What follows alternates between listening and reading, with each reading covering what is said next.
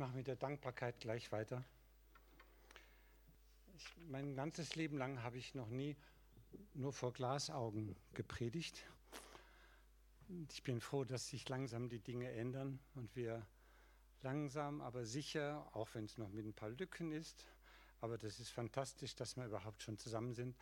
Und deswegen freue ich mich auch, dass wir ähm, vielleicht heute auch miteinander etwas von diesem weiten Raum wieder erspüren, auf den Gott uns einführen will. Der geht ja nicht nur sagen wir, auf unsere Bewegungsfreiheit oder äh, auf unser 4 Quad äh, nein, 4 mal 4 ist 16 Quadratmeter, ne? also 16 Quadratmeter Tanzfläche, sondern der geht auch ähm, auf unsere Art und Weise, wie wir als Christen leben dürfen.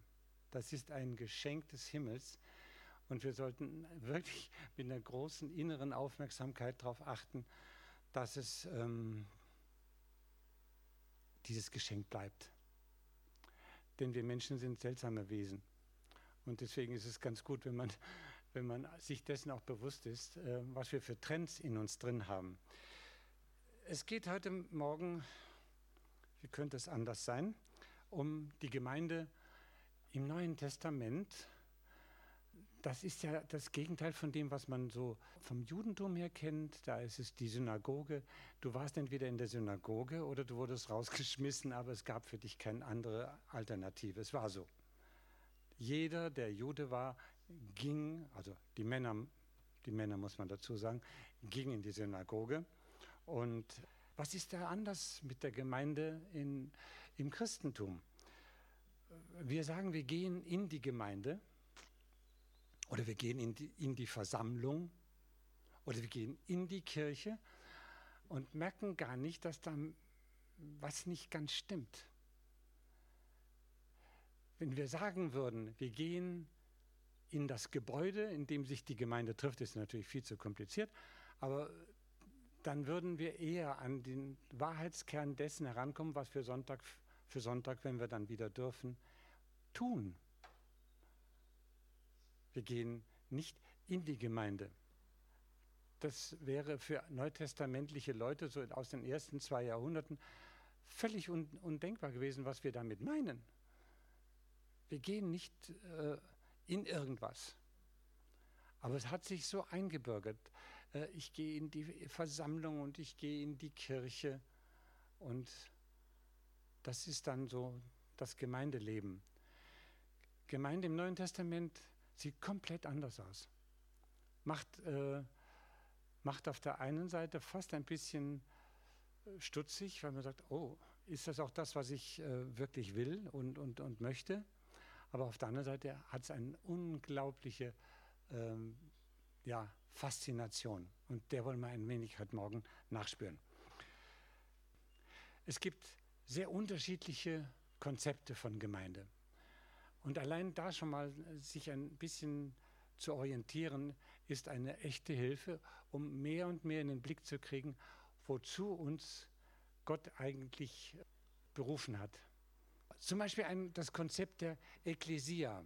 Im Laufe der Zeit, äh, dieses griechische Wort, was ja auch in der Gemeinde äh, beschrieben vorkommt, äh, wurde wieder auf seinen ursprünglichen Wortsinn im Laufe der, der Jahrhunderte zurückgeführt, die Herausgerufenen.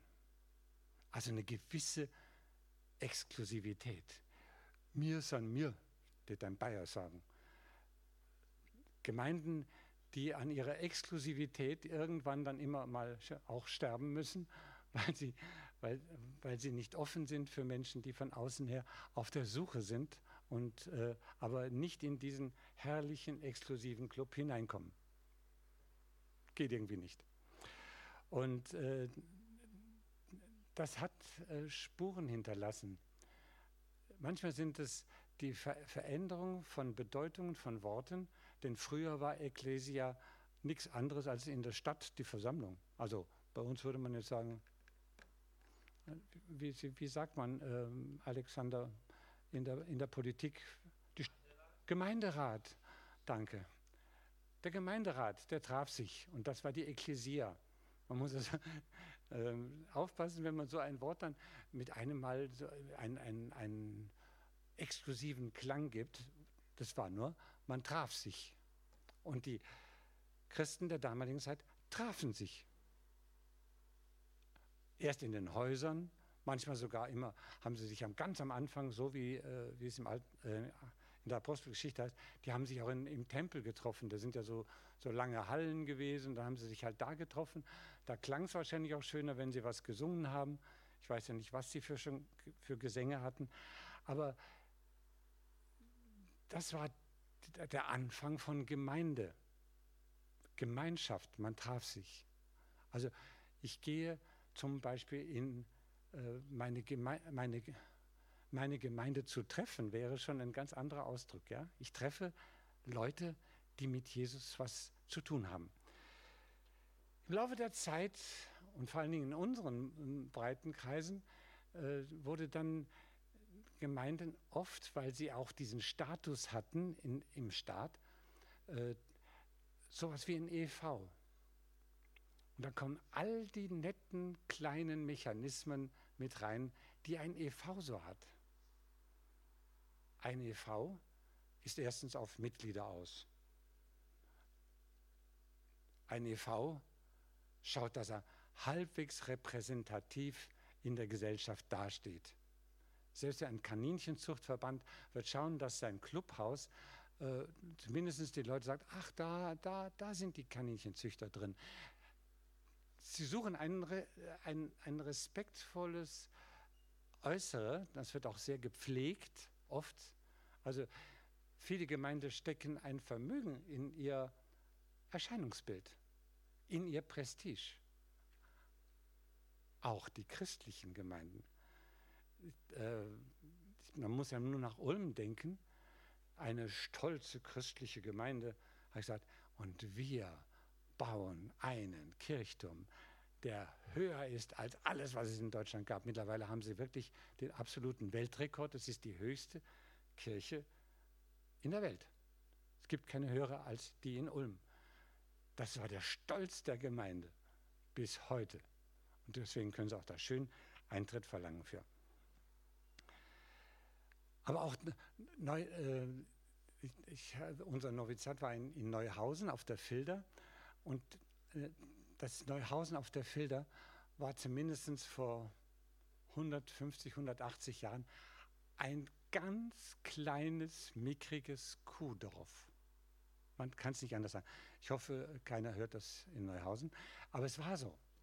Ein kleines Dörfchen äh, auf den Fildern, so an den, an den Rändern von den, von den äh, Kohlköpf, Kohlkopfwiesen. Und da hat der Herrscher gesagt, tja, ringsrum sind lauter Evangelische. Wir werden ein Exempel statuieren und haben eine Kirche in dieses Dorf hineingesetzt, dass wenn man es heute sich anschaut und wenn man mal, ich hatte nur einmal die Gelegenheit da drin zu predigen, ich habe gedacht, ich sterbe. Erstens kam gar, selbst die gesamte Dorfbevölkerung, wenn man sie hineingepresst hätte, hätte den, den Raum nicht füllen können. So groß ist die Kirche. Sie ist ja die größte Dorfkirche Deutsch, äh, Europas. Prestige. Das ist ein, ein, äh, ein, ein Zug, den, den wir ganz tief in uns drin haben. Wir möchten auch zu einem Club gehören, der, der was ausmacht, der nach außen hin super gut aussieht und, und der dann auch wahrscheinlich dadurch attraktiv wird. Das ist ja unser Wunsch. Wir sind ja Christen, wir wollen ja, dass andere auch Gott kennenlernen. Und darum muss auch unsere Gemeinde attraktiv sein. Jo. Ähm, das, das, möchten wir alle gerne. Und dann geht es äh, sozusagen ans Innenleben von seiner Gemeinde. Und das ist, glaube ich, auch etwas, was wir ähm, für die nächsten, ich hätte bald gesagt, zwei, drei Jahre zu unserem Thema machen, das Innenleben einer Gemeinde. Was ist das, was uns ausmacht? Wir wollen eine Vorzeigegemeinde sein. Man soll sich an uns erinnern als eine wirklich gute, in jeder Hinsicht hervorragend aufgestellte Gemeinde. Und dazu gehört, zum Beispiel eine gewisse Einheitlichkeit. Es ist interessant, dass wir gar nicht anders denken können. Ähm, Einheitlichkeit wurde noch vor 50, 60 Jahren in vielen Freikirchen dadurch ausgedrückt, indem alle sich bitte entsprechend zu kleiden haben. Vor allem natürlich die Damen, denn die konnten sich ja nicht wehren. Die mussten dann in langen Röcken gehen, die durften keinen, keinen Schmuck anhaben und lauter solche Dinge. Aber wir haben ein Erscheinungsbild. Wir sind die, diejenigen welchen. Einheitlichkeit. Dann ähm, ein Punkt, der fast unausrottbar ist. Wir in dieser Gemeinde glauben alle dasselbe. Solange keiner nachfragt, was denn der Einzelne glaubt. Und wenn man mal genau hinschaut, wir sind Kinder unserer Zeit und jeder von uns hat eine eigene Geschichte, auch eine eigene Glaubensgeschichte, in dem ihm viele Dinge wichtig geworden sind, die für andere fürchterlich unwichtig sind. Ob wir jemals eine, ein gleichgeschaltetes Denken bekommen würden, das könnte man ja nur durch eine sogar Gewissenskontrolle erreichen, ist, ist ein Gedanke, äh, der fast ins Absurde führt. Das wäre das Schlimmste, was passieren könnte, dass eine Gemeinde äh, so lange auch geistig kann man sagen, manipuliert wird, dass alle das Gleiche denken. Obwohl sie aus ganz unterschiedlichen Menschen besteht, obwohl die eine ganz unterschiedliche Lebensgeschichte haben und auch eine unterschiedliche Glaubensgeschichte haben. Stört das die Einheit, die Gott sich für Gemeinde gedacht hat? Oder ist das vielleicht sogar die Voraussetzung dafür, dass wir sowas leben? Also da, da haben wir echt was zu, zu holen. Die nächste Frage ist, hat eine Gemeinde Platz für komische Leute? Für schwache Leute? Als wir in Ravensburg so anfingen mit, mit, mit äh, Gottesdiensten, wo wirklich viele Leute kamen, dann war einer der ersten Vorwürfe, die mich erreicht haben, und zwar von ober, oberhirtlichster Stelle, äh, Ihr habt ja nur die Leute aus Weißenau bei euch. Die Weißenau, das ist äh, eine landespsychiatrische Anstalt. Und viele der Leute, die dort äh, drin waren und eine Ausgangsmöglichkeit hatten, kamen in diese Gottesdienste. Und manche, die auch da drin waren, die fühlten sich langsam unwohl. Ja, ja, wir, wir, wir machen ja ein ganz blödes Bild nach außen hin. Weil da wirklich Leute da waren, die entweder auch einen Tick hatten und die komisch waren und die anders waren. Ist, ist nichts zum Raushängen. Und ich habe ich hab damals diesem, ähm, ähm, na, wie, wie, nennt man das? Äh, ah, ich vergesse schon die ganzen Titel von den Leuten. Es war jedenfalls ein Diözesan äh, irgend so ein Kapo halt für, für, für den geistlichen Zustand der Kirche, weiß der Kuckuck. Ich habe ihm damals gesagt, das sind die Armen, die auf die Jesus gewartet hat. Das sind die Armen unserer Zeit. Viele, die, die durch ihre Geschichte einfach angeschlagen sind und die dringend eine Gemeinde brauchen, in der sie ein klein wenig von Gott berührt und heiler werden könnten. So. Aber es ist schon schwierig, wie, ähm, wie ein, ein Bild von einer Gemeinde, die, die natürlich auch ein gewisses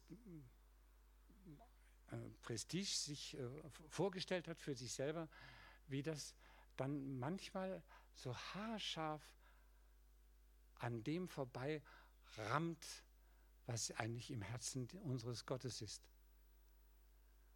Ich glaube, wenn Leute angesch angeschlagene Leute in unsere Gemeinde kommen, dann muss, äh, müssten wir eigentlich sagen, Herr, wir danken dir, dass du uns für würdig erachtet hast, deine armen Kinder zu uns zu schicken. Sieht nicht gut aus nach außen. Sieht nicht gut aus.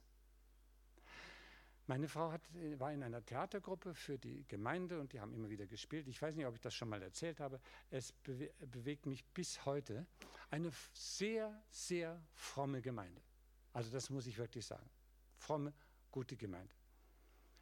Und sie spielte, äh, das war so um die Weihnachtszeit rum, spielte sie eine, eine wie soll man sagen, eine, eine, die auf der Straße lebt. Also eine Obdachlose die aber zur Weihnachtszeit in der großen, der, in der Stadt aufgebauten Krippe mit Heu drin und, und der, der, heiligen äh, Familie drin. Das Jesuskind hatte man bereits gestohlen, aber die anderen waren noch da, der Ochs und der Esel und so. Und sie hatte einen Platz auf dem Stroh dort. Und bevor der Gottesdienst kam, die musste natürlich hergerichtet werden und sie wurde so hergerichtet, also mit so einem überlangen Mantel, der drüber hing und, und große ausgetretene Schuhe und das Gesicht sowas von, von heruntergekommen. Ich habe meine Frau nicht mehr wiedererkannt.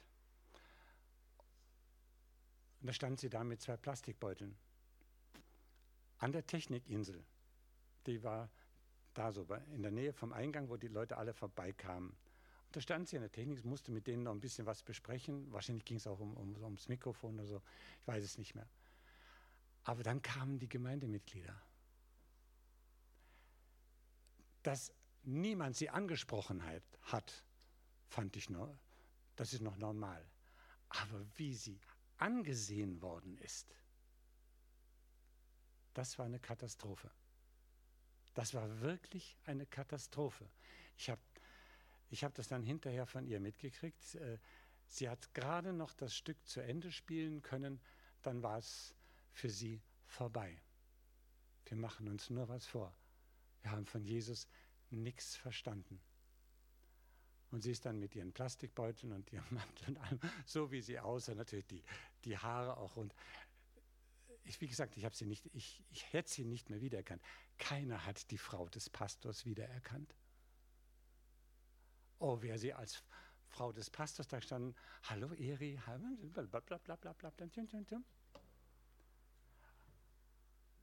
Und ich denke, was ist Gemeinde?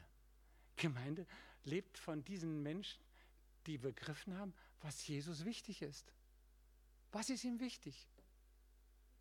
Mein, meine Vorstellung einer Vorzeigegemeinde oder das, was, was diesen Gott bewegt, dass er sich Menschen anvertraut und sagt, bitte seid doch das, wofür ich euch geschaffen habe. Und deswegen eine Schriftstelle, die ganz äh, originell eigentlich ist. Äh, wir haben in, in unserem Barbecue, also in unserer Bibelstunde, die wir da so äh, jeden Donnerstagabend haben, äh, haben wir angefangen mit dem Epheserbrief und dann ist man fast sprachlos, wie Paulus den Epheser, äh, wie Paulus die Gemeinde sieht im Epheserbrief. Von Ewigkeit her, von Ewigkeit zu Ewigkeiten, also die, die, die dabei waren, das mitgekriegt haben, können sich daran erinnern, hat Gott den Vorsatz gehabt, alle Menschen zu erreichen durch dieses, sage ich mal vorsichtig, Konstrukt Gemeinde. Denn er hat und er beschreibt es dann sehr deutlich, und wir hören das jetzt gleich, er hat diese, diese Gemeinde gesehen als der lebendige, immer noch anwesende Leib Jesu hier in der Welt. Hier in der Welt. Nicht irgendwo. Ich habe richtig Schwierigkeiten, wenn wir immer äh, Gott so weit nach oben verfrachten.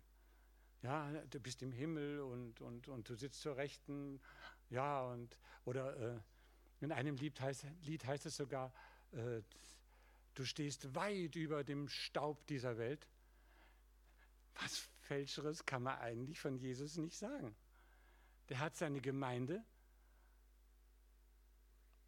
und das ist er, mitten im Staub dieser Welt, mitten im Dreck. Ich lese mal was vor. Nun bitte ich euch als einer, für, der für den Herrn im Gefängnis ist, lebt so, wie es sich für Menschen gehört, die Gott zu seinem Volk berufen hat. Also hier ist äh, der Begriff Volk eingesetzt. Es, es, gibt noch andere Ausdrücke dafür. Ähm, vom, vom, Griechischen her ist das ein offener Begriff. Er hat aber etwas, er hat die Menschen, die zu Jesus gehören, in eine bestimmte Form haben wollen, mit der er was machen kann. Und das kriegen wir gleich mit, um was es geht. Erhebt euch nicht über die anderen, sondern seid immer freundlich und geduldig. Ich weiß nicht, wie oft das vorkommt, dass im, äh, im Neuen Testament, wenn von Gemeinde die Rede ist, dass sich das immer angemahnt wird, überhebt euch nicht über andere.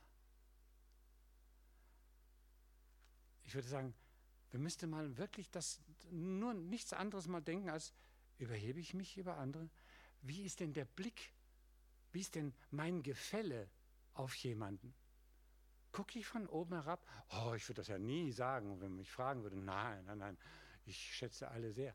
Aber in Wirklichkeit, da ist einer sehr komisch oder da, da ist eine, eine, äh, aufgetackelt oder, oder zu stark geschminkt oder der andere äh, riecht nicht gut, weil er sich nicht gewaschen hat. Es gibt tausend und eine Möglichkeit, mal so ganz kurz ein bisschen nach unten zu gucken. Also das ist wirklich der Hammer. Also das finde ich nicht in Ordnung. Ja, also da, äh, hier fängt schon direkt an. Gott hat ein Volk zu sich berufen und später kommt dann, er beschreibt es dann, das ist der Leib seines Sohnes. Das ist der Leib seines Sohnes. Mitten im Staub dieser Welt.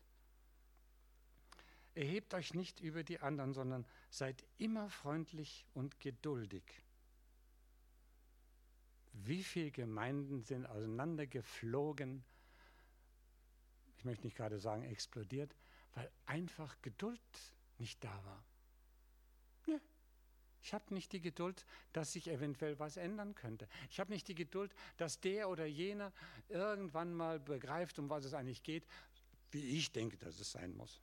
Ich muss das, also ich gebe das schon an, nicht? Also wenn er dann soweit ist, dann bin ich zufrieden. Geduldig sein ist was ganz anderes.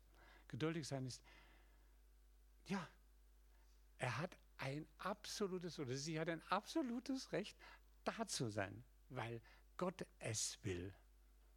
Nicht mein Geschmack ist hier entscheidend in einer Gemeinde, sondern weil Gott es will. Das ist was ganz anderes. Wir stehen, wenn wir, sobald wir in eine Gemeinde hineinkommen, in das Gebäude einer Gemeinde hineinkommen, stehen wir unter einem Auftrag. Da können wir machen, was wir wollen. Er möchte, dass wir etwas widerspiegeln von dem, was sein Wesen ausmacht. Dieser Gott ist unvorstellbar geduldig. Er hat ein extrem weites Herz. Bei dem können Leute, wo wir sagen würden, also das ist ja jetzt eine, eine, eine fürchterliche Sekte, also äh, da wird keiner von denen äh, das ewige Licht je sehen, weil, weil die so verdreht sind. Und, Gott nimmt solche Leute an. Es gibt einen einen Propheten, äh, dann kann man wirklich sagen, dass es ein Prophet ist, Rick Joyner, der in Amerika äh, lange Zeit sehr stark auch Menschen geformt hat und, und ihnen eine Weite gegeben hat. Aber er musste selber nochmal durch die Mangel. Er bekam von Gott eine Vision, dass er vor dem Richterstuhl Gottes steht. Und ganz viele Leute drumherum. Und dann fing er an, herumzugucken. Sagt er, um Himmels Willen, da sind ja Leute von da und von da. Also ich, ich, ich übertreibe es mal, mach mal ganz schlimm. Da sind ja Katholiken. Das geht ja gar nicht. Wo sind wir denn? Das Heil Gottes steht doch nur uns zu. Und er hat in dieser Vision, die Gott ihm geschenkt hat, hat er so eine Abbuße, Ab, Abbitte getan, äh, Gott gegenüber sagte, ich werde nie wieder, nie wieder jemand, der anders denkt als ich, in irgendeiner Weise von oben herunter ansehen. Ich werde es nie wieder tun. Und das ist zum Beispiel äh, das Trainingsfeld der neuen Schöpfung. Von uns wird gesagt, Galaterbrief, 6. Kapitel, Vers 15, von uns wird, ge wird gesagt, ihr seid eine Ktisis Kainos, eine neue Schöpfung. Darauf kommt es an. Aber eine neue Schöpfung ist ja nicht von just diesem Moment auf den nächsten Moment eine neue Schöpfung. Auch in der Schöpfung hat es etwas länger gedauert. Manche nehmen ja heutzutage durchaus auch schon bibelkonform an, dass es ein paar Millionen Jahre gedauert hat, bis die Schöpfung, oder muss man sagen Milliarden äh, Jahre, bis sich die ganze Schöpfung entwickelt hat. Ich hoffe nicht, dass es mit uns so lange dauert, aber was Gott will, das ist, dass wir ein, ein Trainingsfeld haben, wo wir neue Schöpfung werden können. Wo sonst soll man üben? Wo sonst könnte man mal äh, ausprobieren, was es heißt, jemanden wirklich von ganzem Herzen anzunehmen, der normalerweise mir quer zum Gemüt steht? Wo könnte ich das denn üben, wenn nicht hier? Und wo könnte ich auch üben, anzunehmen, dass mir jemand sagt, hör mal, äh, hast du schon mal über dieses oder jenes nachgedacht? Nicht von oben herab, sondern immer auf Augenhöhe. Ja, der Leib Christi in dieser Welt ist die Erkennbarkeit Gottes. Und das ist die Gemeinde. Deswegen hat ähm, nicht zu Unrecht äh, Willow Creek, die wirklich sehr stark die westlichen Gemeinden vor allen Dingen geprägt hat, äh, den Spruch herausgegeben, die Gemeinde ist die Hoffnung dieser Welt. Wir als, jetzt hätte ich mal gesagt, als EV oder so, sind nicht die Hoffnung dieser Welt, sondern wenn wir als Leib Christi leben, was er auf seinem Herzen hat, dann wird es lebendige Hoffnung. Dann kriegen die Leute was mit, dann zittert was in uns und dann zittert was in den Menschen, die irgendwo sich vielleicht mal hier zufällig hin verirrt haben. Also das ist das eine. Wie sehe ich den anderen? Äh, letzter Punkt. Ähm, wenn man das so überlegt, diese Haltung zu haben, also, wie soll man sagen, äh, Menschen so zu behandeln, wie sie von Gott her gesehen behandelt werden sollten, wenn wir diese Haltung haben, dann stellen wir sehr, oder haben, haben möchten, ist besser, dann merken wir, wie abhängig wir sind.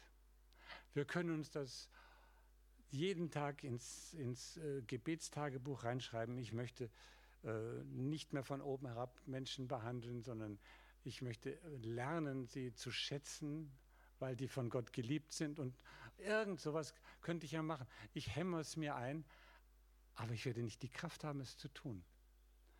Und deswegen werden wir auch als Gemeinde immer wieder, das sieht so komisch aus, als ob wir uns mit was ganz anderem beschäftigen, wir werden immer wieder auf den einen Punkt zurückkommen, liebe ich diesen Gott. Je mehr ich diesen Gott liebe, desto mehr komme ich in die, die Lage, Menschen zu lieben, die ich normalerweise nach meinem Sympathie-Antipathie-Skala nicht lieben würde. Je mehr ich begreife, dass Gott mich liebt, und zwar unfassbar, grenzenlos, sogar un, fast hätte ich gesagt unwiderrufbar, äh, wenn ich das begreife, dann muss ich, es bleibt mir nichts anderes übrig, sagen, Jesus, bitte hilf mir, dass ich einem Menschen so begegne, wie du ihm begegnest, wie du mir begegnest. Ich möchte ihm so begegnen, wie du, wie du Menschen begegnet, begegnest, in, in ihre, auch in ihrer Gebrochenheit, in all dem, was mir so vielleicht sogar äh, grottenmäßig gegen meinen eigenen äh, Stil geht. Ich will ihnen begegnen. Ich will kapieren, dass du diesen Menschen, den ich jetzt gerade am liebsten äh, in die Tonne ge gekippt hätte, dass du diesen genauso liebst wie mich. Peinlich. Und trotzdem, das ist der Schlüssel, das ist der Schlüssel für eine Gemeinde. Weil wir bis auf die Knochen geliebt sind, können wir lieben. Wenn wir es nicht, wenn wir das nicht verstanden haben, tut's, dann wird alles, was wir miteinander machen, mühsam.